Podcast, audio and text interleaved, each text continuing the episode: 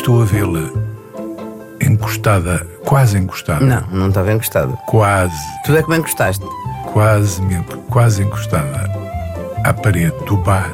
Acho que nos beijámos a primeira vez à saída do lado a lado, do Tony de Matos. Não, eu hoje, hoje, gosto tanto da Judite como gostei quando a conheci. De forma diferente. Temos 78 anos de idade, não é? Não somos crianças. A primeira coisa que ele me disse quando eu cheguei ao pé dele no altar foi: Hoje temos de despachar isto, parece que eu tenho as calças a cair. Ouvir falar de amor. Ouvir falar de amor. Com Vanessa Cruz. Olá, Carlos do Carmo e Judite do Carmo, bem-vindos à Rádio Comercial. Ah, eu estou muito curiosa para ouvir como é que começou a vossa história de amor. Começas tu ou começo eu? A, tu- a tua versão deve ter mais piada que a minha, porque eu nunca ouvi a tua versão. Não, no- olha, no dia 17 de abril, que faz agora quatro- eh, 54 anos, eh, era um dia de folga que eu tive com uma colega minha que também trabalhava na TAP como eu, que frequentava a faia com regularidade com o marido, com o namorado nessa altura ainda. Ah, O, o Faia no bairro Alto. no bairro Alto, que era, que era onde o Carlos cantava, a casa de fados dele e da mãe. Combinámos naquele dia que íamos ouvir o Carlos do Carmo, que eu queria conhecer pessoalmente, porque já o tinha ouvido na rádio e, e, e logo que eu o vi a primeira vez achei que era uma voz fora do comum, que nunca tinha ouvido cantar o fado assim e estava muito interessado em conhecê-lo. Ah, Proporcionou-se nessa noite, nesse dia, 17 de abril, e fui avisada durante o caminho entre a, a Severa, que fomos jantar à Severa, e o Faia, que não me surpreendesse se encontrasse uma pessoa um, bocado, um bocadinho arrogante, um bocadinho snob, podia cantar ou não cantar, dependia de, de como ele estivesse de disposição. Pronto, entrei, vi-o, eh, fui-me- fui-lhe apresentada e disse: Olha, gostava muito de ouvir cantar. Quando chegou à altura dele, apagaram-se as luzes todas porque ele tinha muito- era muito tímido, dizia ele, Ah, e que cantava só às escuras. E, portanto, sabia para quem ia cantar. Tinha essa consciência. Isso, vou cantar para esta miúda que é giríssima. Cantou os três fases que sabia, não sabia mais que aqueles. Também eram os que eu queria ouvir, que eram os que eu já tinha ouvido na rádio. Quais, eram? Sobretudo a estranha forma de vida, que era a que eu mais gostava de ouvir. É por vontade de Deus. E aliás, ainda hoje é o nosso fado, a estranha forma de vida. Ahm, a viela e a loucura. Que eu vivo nesta ansiedade. Mas houve aí um, um pormenor que eu achei interessante, que é a vossa relação, ao fim e ao cabo, começou através da rádio. Pois, porque foi a forma de eu, de eu começar a ouvir. E sabe onde é que eu ouvia? Porque não tinha tempo, trabalhava muito. Era na carrinha que me iam buscar a casa e faziam a recolha de- dos assistentes e das assistentes. E o Sr. Manuel, que era o motorista da carrinha, eh, tinha sempre a rádio ligada.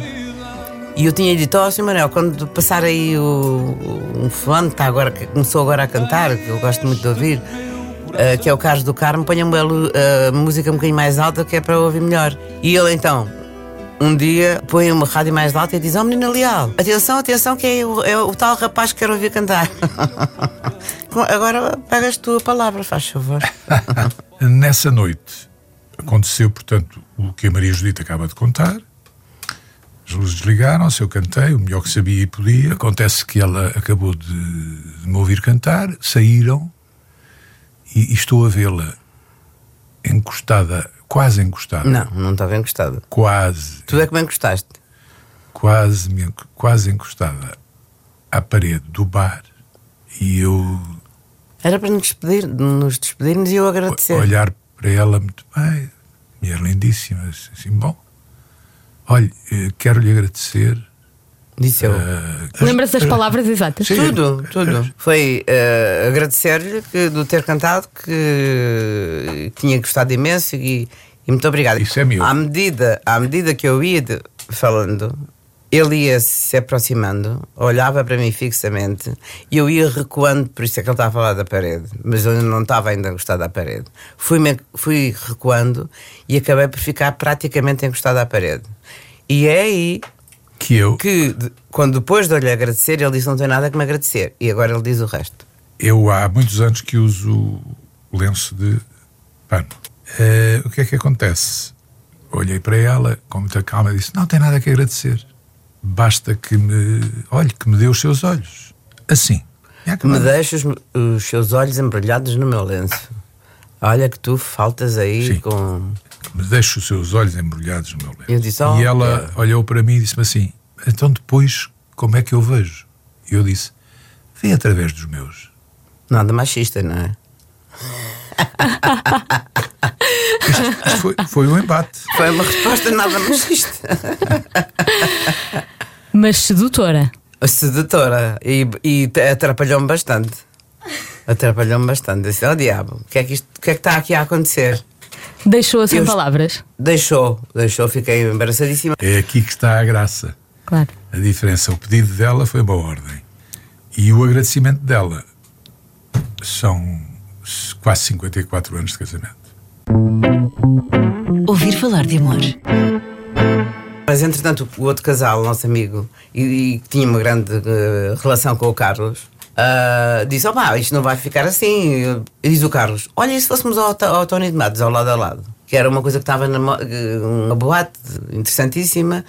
E depois começámos a dançar. E depois pedimos uma garrafa de whisky. E ele bebia o whisky com Coca-Cola, que eu fiquei horrorizada. Pode defender-se, atenção. Não, não, Podes-te não- defender. Não, não, tem defesa possível. Quer dizer que eu ainda não gostava de whisky, passei a gostar mais tarde. Mas eu já gostava. Mas o meu foi sempre ou puro ou só com uma pedra de gelo. Até hoje. Até hoje. Foi uma noite muito bem passada, muito divertida, durou até muito tarde. E o Carlos dançou toda a noite e, e eu fiquei convencida que ele sabia dançar e que gostava. E porque eu disse sempre que nunca me casaria com um homem que não soubesse dançar. Não, vi que ele dançava bem e eh, ficou aprovado. Depois, quando saímos para a rua, diz o Carlos: Ah, mas isto não vai ficar assim. E se fôssemos até à Cova do Galo? A menina, que era eu, eh, a conhece, a Judite conhece a Cova Eu não, não frequento, não frequento essas coisas, mas estou interessado em conhecer. Então quero vir comigo? Claro que vou. Ali ainda, os quatro, antes de nós irmos para a Cova do Galo e os outros irem para casa, resolvemos combinar que às 11 da manhã, acontecesse o que acontecesse, nos encontrávamos todos vestidos de, de praia para irmos para Cascais, para a praia de Cascais, passar o dia. Entramos na Cova do Galo. O que é a Cova do Galo? A Cova do Galo era um, um local muito especial da cidade de Lisboa, mesmo à entrada do Parque Meias. E era um local muito bizarro porque ali parava de tudo. Classes sociais ali. Artistas intelectuais, de, de prostitutas. Pronto, o, o que queira. Mas ali cruzava-se tudo. E havia um amigo meu, felizmente ainda, ainda anda aí, o Eugénio Pepe, com quem eu tinha o hábito de cantar. E ele, eh, quando eu entro, faz-me sinal e eu fiz com a cabeça um sinal a dizer que não me conheçam. E os empregados perceberam isso muito bem. Fomos para um cantinho, àquela hora excelente, comer um bife com batatas fritas. Não, primeiro, primeiro foi uma sopa de feijão que fiquei horrorizada. Comer uma sopa de feijão às 7 da manhã. Também dançámos, comemos, dançámos e ninguém das pessoas que, que ali trabalhavam, incluindo o Pepe, ninguém fez um sinal que me conhecesse. Um sinal. Mas quem é que estava na pista a dançar? A minha saudosa Beatriz da Conceição. Beatriz da Conceição era uma mulher com um humor único. Único. Ficaram amigas até ao fim da vida. E então andava a dançar e, e começava assim a dizer para o ar: "Ah, O menino está muito fino hoje, não fala a ninguém. Está um menino tão fino. E eu, quando havia um momento que me virava e ficava na direção da cara dela e os de costas, olhava para ela com os olhos, fuzilava com os olhos. o menino. Mas uh, porquê que fez sinal para os seus colegas fingirem que não o conheciam? Já vou, Porque já, já, é, já vou explicar. Porque ele nessa altura já era um fingidor. não é bem a resposta adequada. Esta não é bem a resposta adequada. Porque aquilo não era assim um local eh, fantástico e, portanto, como impressão não seria a melhor.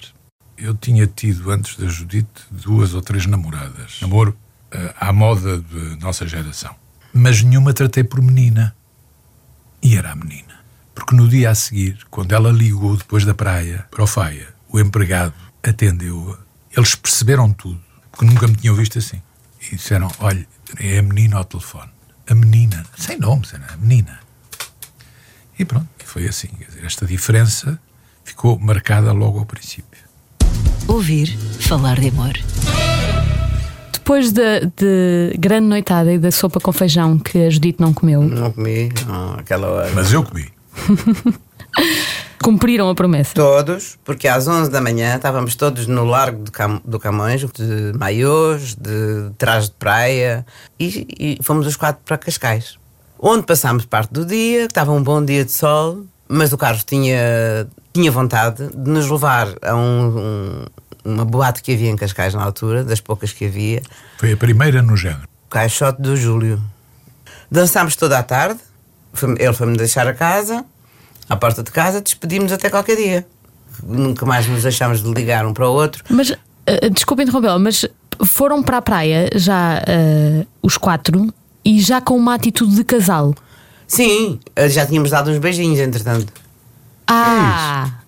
Sim. Está para aqui falar nas nossas Acho que nos beijámos a primeira vez à saída do lado a lado, do Tony de Matos. Não. Foi dentro do carro. Foi dentro do carro? Ah, pronto. Isso, tinha a impressão que tinha sido à saída. Dentro do carro. Isso eu lembro muito bem. então está bem. Achas que eu ia esquecer? Tudo isto aconteceu de uma forma eh, completamente distante das duas personalidades. Maria Judita era uma pessoa muito à frente. Quando eu lhe falei em casar seis meses depois, casar. Ela disse, nem penso nisso. Eu prefiro ir viver consigo. Eu disse, viver comigo? Não, eu não queria perder as benesses que tinha na, na Ah, TAP, não nem vi- queria deixar de vi- trabalhar. Viver comigo, você não vai nada viver comigo, Steve. Eu, eu, quando me casei com o Carlos, não o conhecia praticamente, porque passando, eh, passados os seis meses eh, de namoro, sem nos vermos quase, porque eu trabalhava muito e, e, e nessa altura fazíamos viagens de longo curso para a África que eram de 15 dias. E era Luanda, Beira, Lourenço Marcos. E depois estávamos uns dias em descanso no Hotel Polana no Lourenço Marcos. E nessa altura, como é que comunicavam? Telegramas. telegramas e, e tinha eh, os bons músicos que por aqui passavam, italianos, etc., iam tocar ao Polana. Então eu tinha músicos amigos, chamava a atenção que a minha namorada ia lá porque adorava dançar. entrava na pista, dirigia-me aos amigos dele, eh, sobretudo um que era o mais amigo. O André Todzi. o- eh, sim. E dançava toda a noite. Mesmo sem par. Mas... Mas voltemos ao, ao pedido de casamento. Ainda se lembram como é que foi? Eu lembro-me que foi num um snack bar. Como é que se chamava o snack? Era um noite- noite e dia. Na Duque Lolé. Fomos lá os dois jantar. E foi aí que eu lhe disse: Sabe uma coisa? Eu não tenho muito tempo para namorar. Sabe o que é? Sou uma pessoa sempre muito ocupada e gostava muito de casar consigo. Casar? É Queria de maneira nenhuma casar-me. Agora eu disse: Mas olha, Acho que era uma coisa careta, não tinha graça nenhuma. Eu era, eu era, Para ela. era muito avançado, era os anos 60 no seu esplendor. pois está bem, mas para Exato. ela, para ela, porque. não- No seu caso era diferente. Não, não era careta. As mulheres funcionavam dessa forma, era um facto. E quando ela me diz vives, ah, espera aí, então, mas viver já eu. Ah, isto já estou casa. ah, e vou-lhe até dizer, já tenho a igreja e tudo. Igreja das Chagas, que é ao cimo do bairro da Bica. Convidamos os nossos amigos, vai toda a gente que trabalha no FAIA, fecha o FAIA nesse dia e fazemos a nossa festa. Casar-me. Mas você está a falar em casar. E eu, Atrasámos por você durante muito tempo. e disse: Olha, queria dizer-lhe uma coisa. eh, olhando aqui para o calendário, eh, o, o dia que me dava mesmo jeito era um domingo. Fechamos a casa ao domingo e, sabe, é menos prejuízo e tal. Falando assim, objetivamente. E então combinámos domingo, dia 13 de dezembro.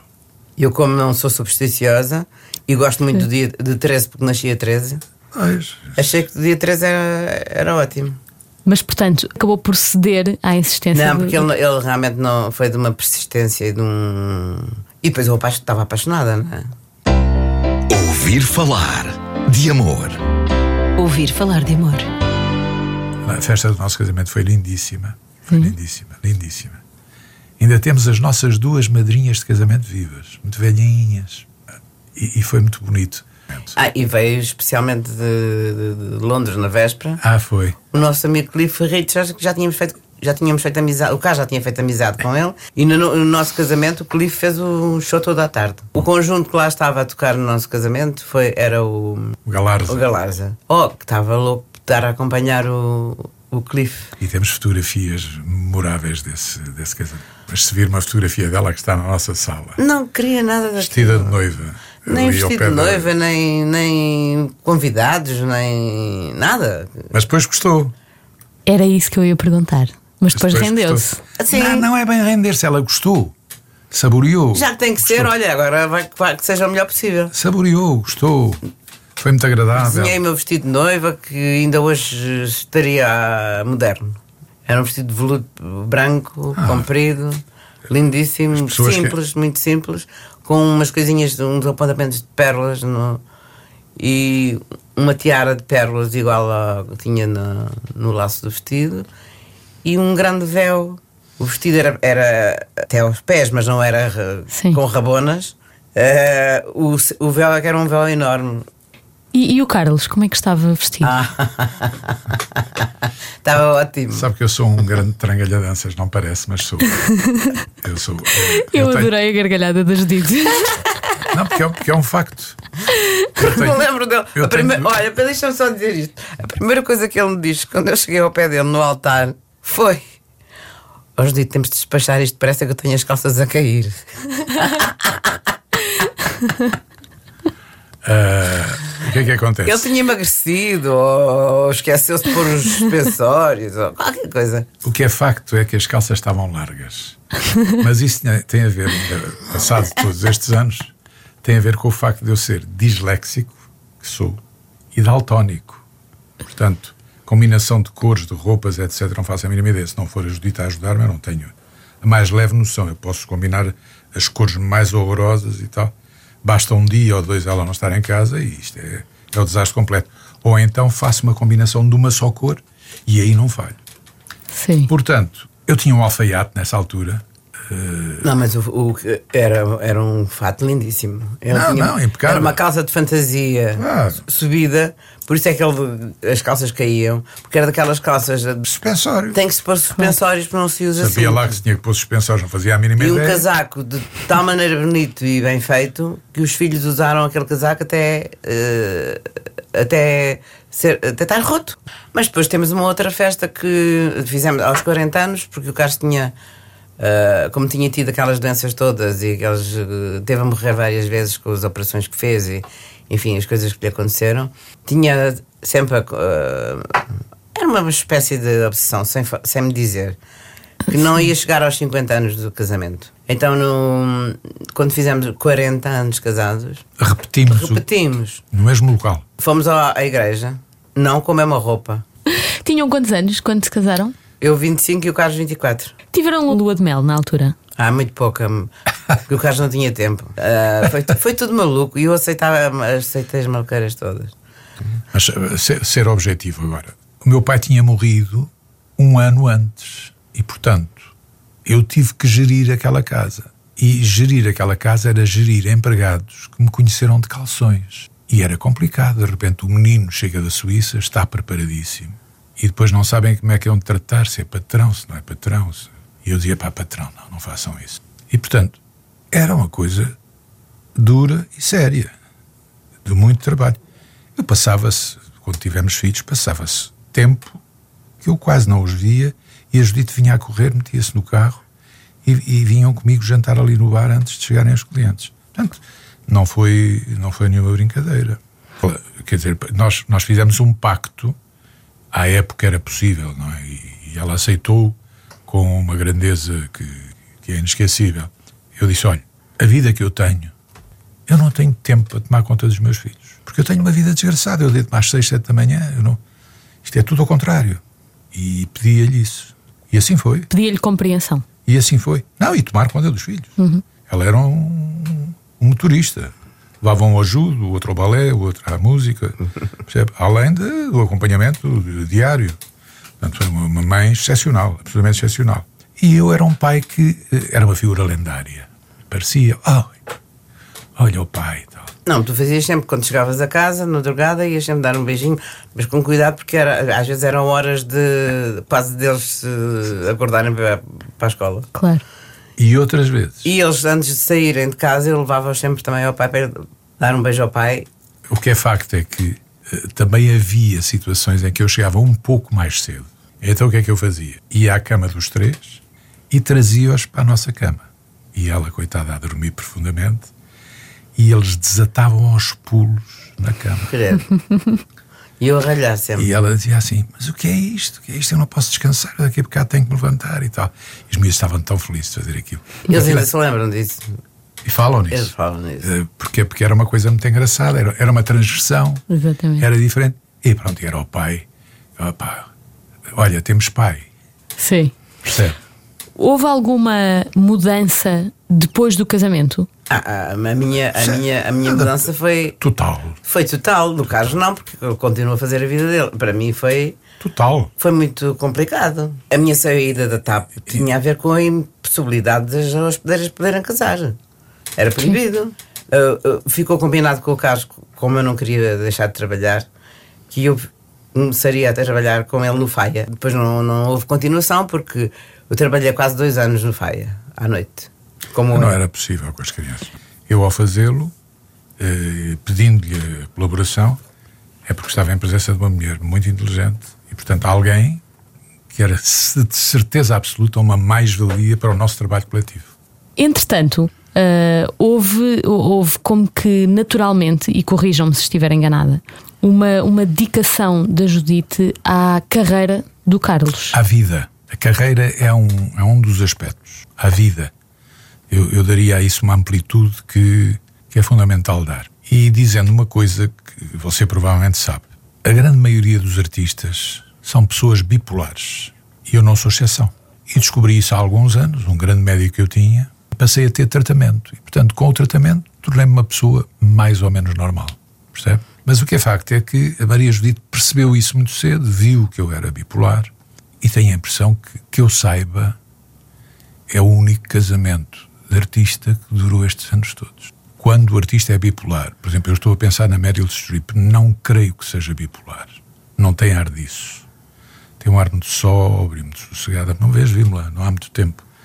Em Nova, Nova York, Nova York, muito sóbria, com o filho, muito bem, normalíssima mas a gente começa a pensar em certos artistas que a gente conhece e são completamente passados dos cabelos. Portanto, têm três casamentos, quatro casamentos. Ora, o mérito aqui não será meu. O mérito aqui é da Maria Judite. Porque, na realidade, ela percebeu, percebeu isso e, e o que é que prevaleceu sempre? Foi o amor.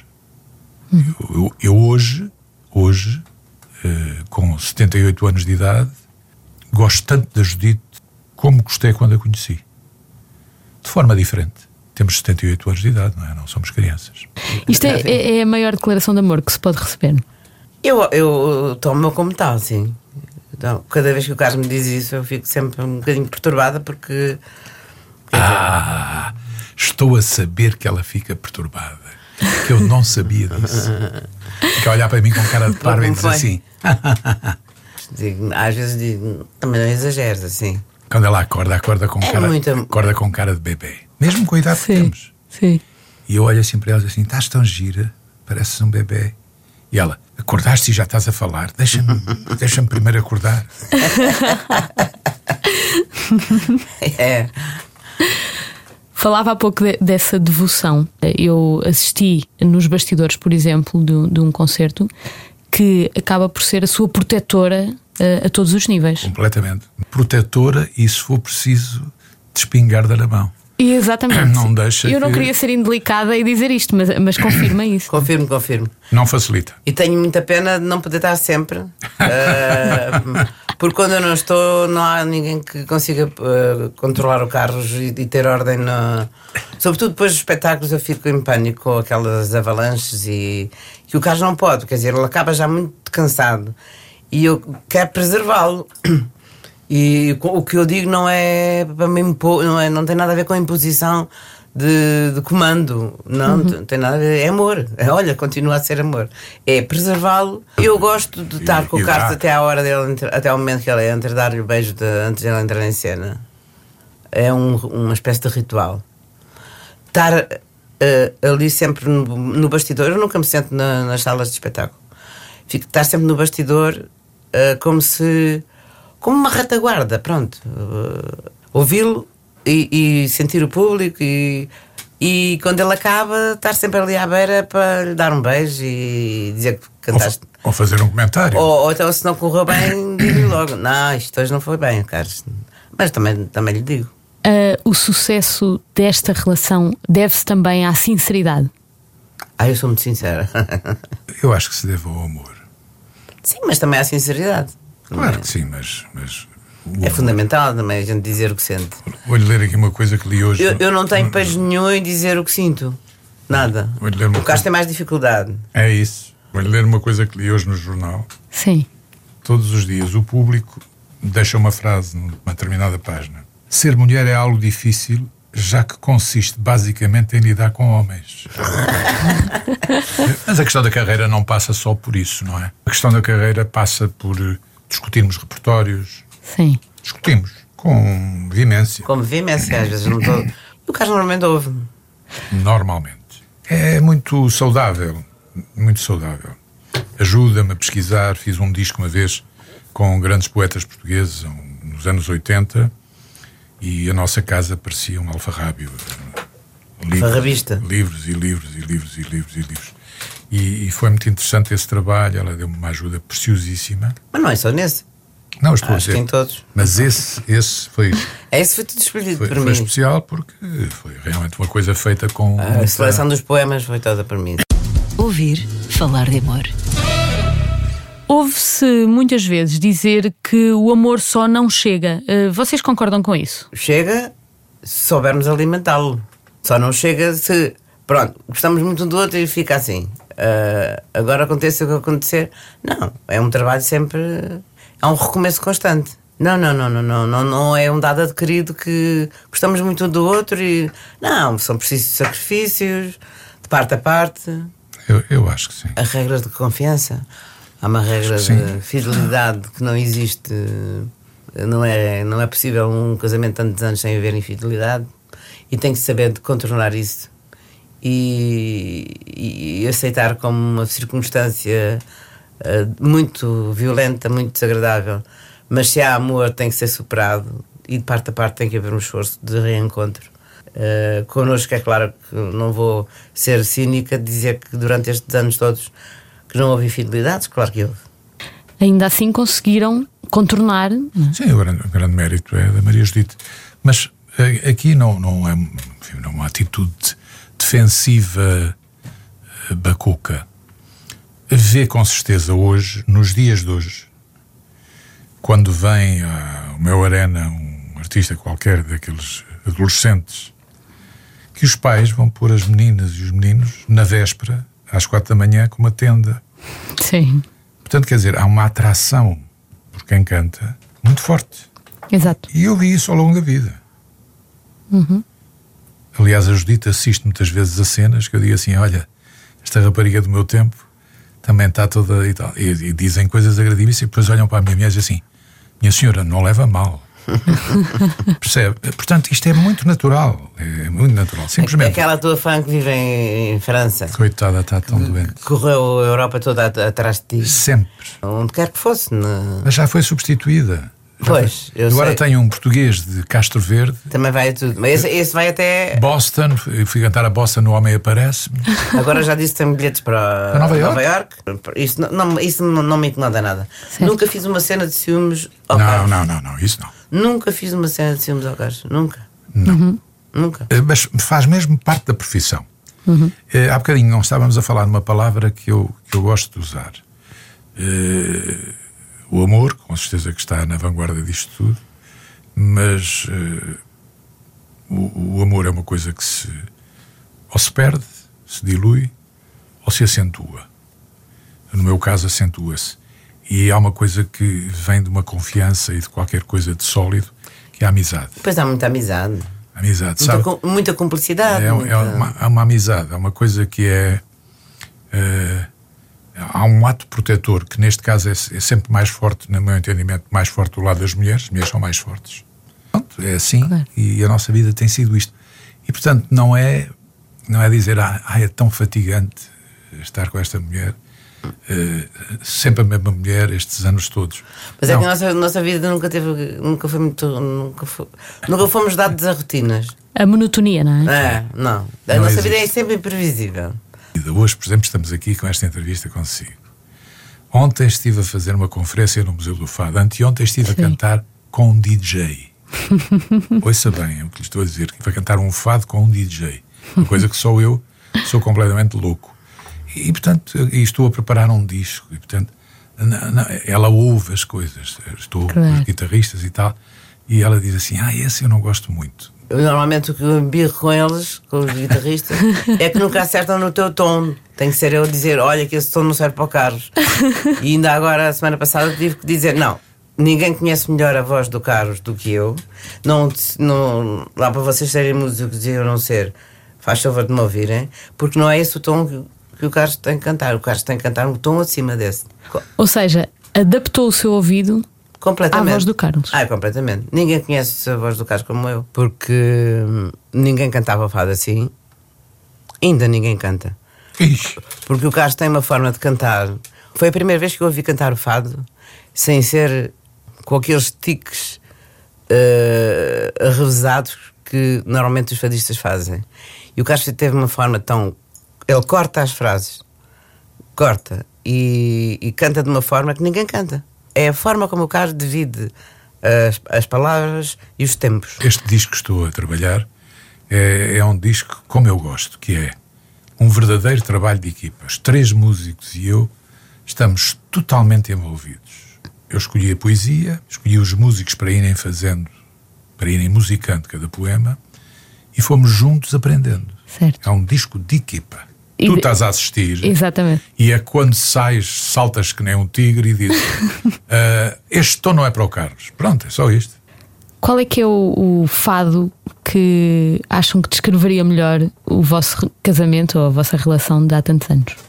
Ah, isso só Maria Judite. Eu não tenho nenhum fado eleito. Não é eleito, é aquele que reflete melhor a vossa dinâmica. É curiosa a sua pergunta. São vários. Nunca, nunca me fizeram essa pergunta. Mas eu acho que, que vários podem. Mas é difícil. Bem, bem, tirando a estranha forma de vida, que é como se fosse o nosso hino. Sim. Porque Car- cartão de visita. eu, sobretudo, o que eu gostava mais de ouvir era a estranha forma de vida. Há uma coisa que, eu, que o Carlos deixou de cantar que, é- que eu adoro, que é a canção grata. Há muito tempo que ele não a canta. Carlos Queiroz. Uh, que é um poema de amor uh, por tudo que me deste, É para tudo. inquietação, cuidado. Quer dizer, a letra é, hum, é uma, uma canção de amor lindíssima que tem muito a ver connosco. Um pouco, Comigo. de, um pouco de ternura é certo, mas tão pouco. Tão pouco, Noites de insónia pelas ruas como. como louco. Obrigado. Obrigado. Obrigado, amor. Obrigado. Obrigado. Isto foi uma conversa deliciosa. Para nós também. Você fez-nos perguntas que não são perguntas formatadas. E creio que é a primeira vez na nossa vida Sim, que quando- falamos, mas a público, assim, falar da nossa vida. Hoje as pessoas têm um bocado de pudor Sim. de falar das vidas. Há um contrato que eu não vos fiz assinar, mas faço assinar agora, que é ninguém que vem aqui pode depois pedir o divórcio, tá bom? depois desta conversa. Está Tá bem, está bem. Aceito, aceito. Pronto. Olha, muito obrigada aos dois. Obrigada também. Também, também lhe agradeço assim. Em nome da Rádio Comercial, eh, é um gosto recebê-los cá. Eh, voltem sempre que quiserem. Muito obrigada. Obrigado. Muito obrigada.